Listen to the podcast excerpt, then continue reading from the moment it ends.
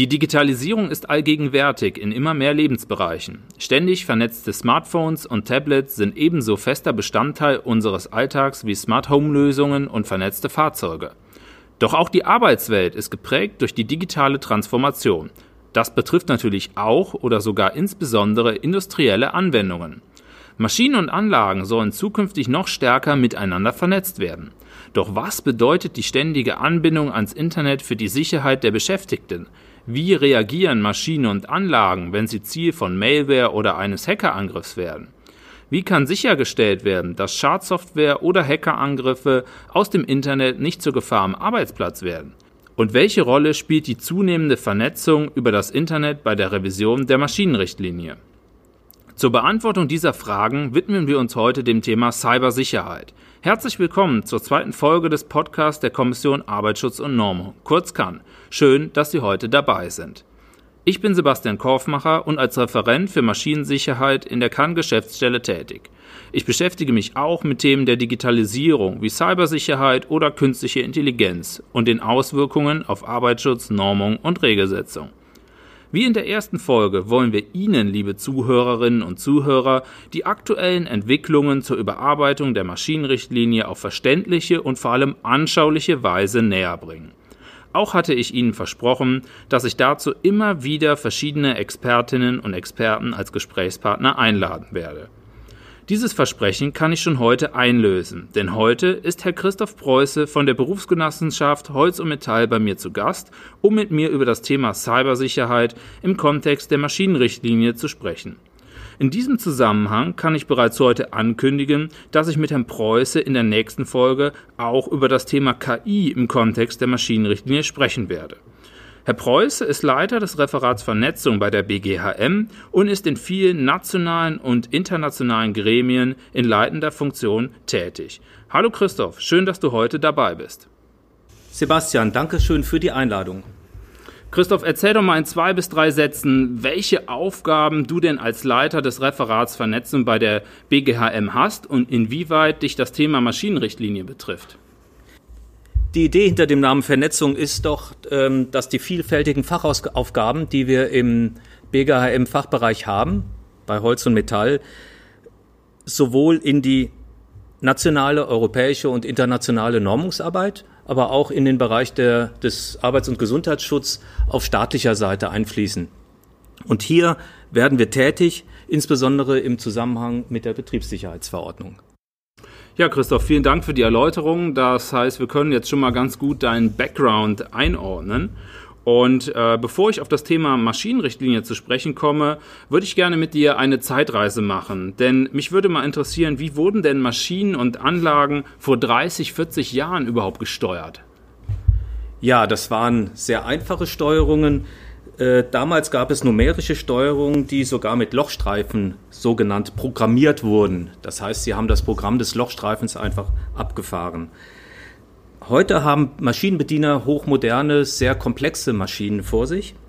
Und diese haben viele Funktionen, insbesondere Sicherheitsfunktionen, äh, die seinerzeit, also vor 30, 40 Jahren, mit sogenannter diskreter Technik realisiert wurden. Diskrete Technik sind einzelne Schalter, die zum Beispiel eine Tür zu halten oder eine Überwachung an einer Tür machen. Also das heißt mal eben die Steuerungen äh, neu updaten war damals nicht. Das heißt, man musste die Komponenten wirklich tauschen, so verstehe ich das. Die Steuerung wurde einmal gebaut und hielt dann 20, 30 Jahre. Das Steuerungskonzept wurde nie geändert an solchen Maschinen.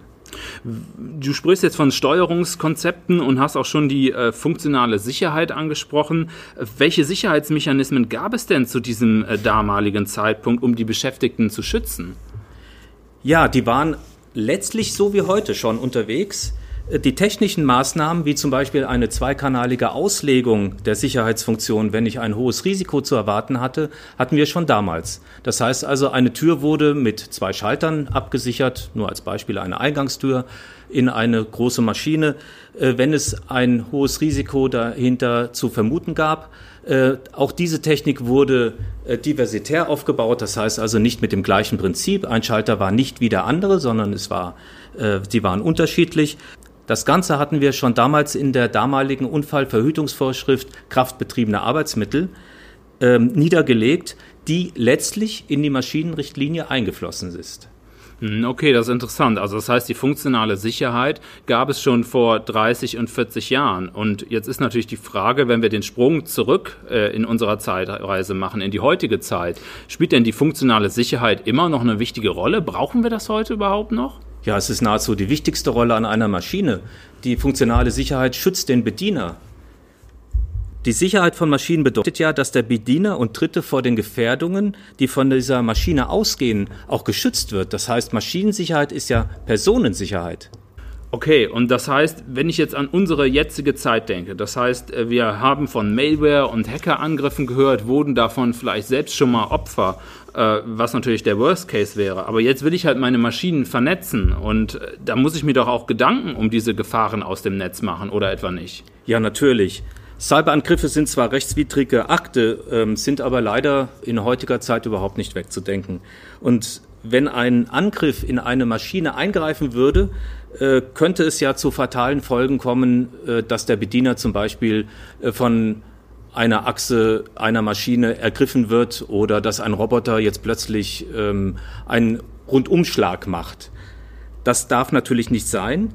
Und selbst wenn das nicht der Fall ist, dann wird die Fertigung davon ähm, beeinflusst. Und als ein Beispiel könnte man zum Beispiel nehmen, wenn eine zugehaltene Tür immer sagt, sie sei offen. So ist, somit ist der Fertigungsfluss unterbrochen und die Fertigung geht nicht weiter, was natürlich auch finanzielle Schäden mit sich bringt. Hm.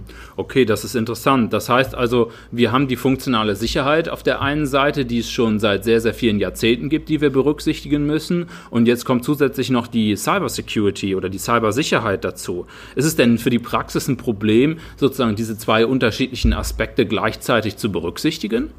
Leider ja. Die funktionale Sicherheit und die Cybersicherheit folgen völlig unterschiedlichen Mechanismen der Risikobewertung. Das Problem haben wir leider, weil das eine ist nicht da, das Netz in der Cybersicherheit, und kann plötzlich mit voller Härte zuschlagen, während das andere ständig latent da ist und auch vorberechenbar ist. Ich kenne ja die, das Risiko, das aus der Maschine herauskommt, das von der Maschine ausgeht und äh, damit von der funktionalen Sicherheit her bin ich sehr gut unterwegs. Von der Cybersicherheit habe ich ein riesengroßes Problem, weil ich nicht weiß, was aus dem Netz kommt.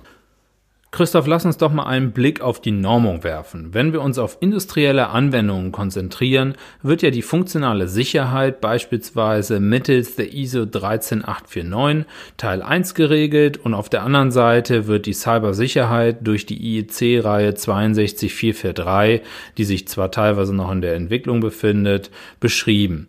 Kann ich diese beiden Normenreihen nicht einfach parallel anwenden und bin damit auf der sicheren Seite? Das wäre doch erst einmal das Logischste oder? Das klingt sehr logik, aber in der Praxis geht es leider nicht so einfach. Die ISO 13849 folgt einem probabilistischen Ansatz, das heißt, ich habe eine Verletzungsmöglichkeit und möchte diesen ausschließen. Das heißt, ich möchte den Bediener nicht verletzen. Auf der anderen Seite habe ich eine Berechnungsgrundlage, die ein sogenanntes Bonus-Malus-System verfolgt. Das heißt, was kann ich tun, damit ich am besten durchkomme? Da kann ich auch mal negative Konsequenzen mit berücksichtigen, um äh, ein möglichst positives Ergebnis zu bekommen. Das heißt übersetzt für uns als Arbeitssicherheit, äh, wir können nicht zulassen, dass eine Verletzung zugelassen wird, nur damit das Gesamtsystem besser wird. Christoph, lass uns endlich über das Thema Maschinenrichtlinie sprechen. Ähm, in der ersten Folge hatte ich mit Herrn Dr. Watermann ganz grundsätzlich über die Revision der Maschinenrichtlinie gesprochen und wir haben das Thema Cybersicherheit letztendlich nur ganz kurz in diesem Kontext angesprochen. Ähm, die aktuell gültige Fassung der Maschinenrichtlinie stammt aus dem Jahr 2006 und wir haben vorhin darüber gesprochen, dass industrielle Komponenten oftmals über 10 bis 20 Jahre im Einsatz sind. Deshalb würde mich interessieren, ähm, ob die Cybersicherheit denn schon durch die aktuell gültige Maschinenrichtlinie abgedeckt ist oder ob da Handlungsbedarf ist, sodass man da irgendwie Anpassungen vornehmen müssen, müsste.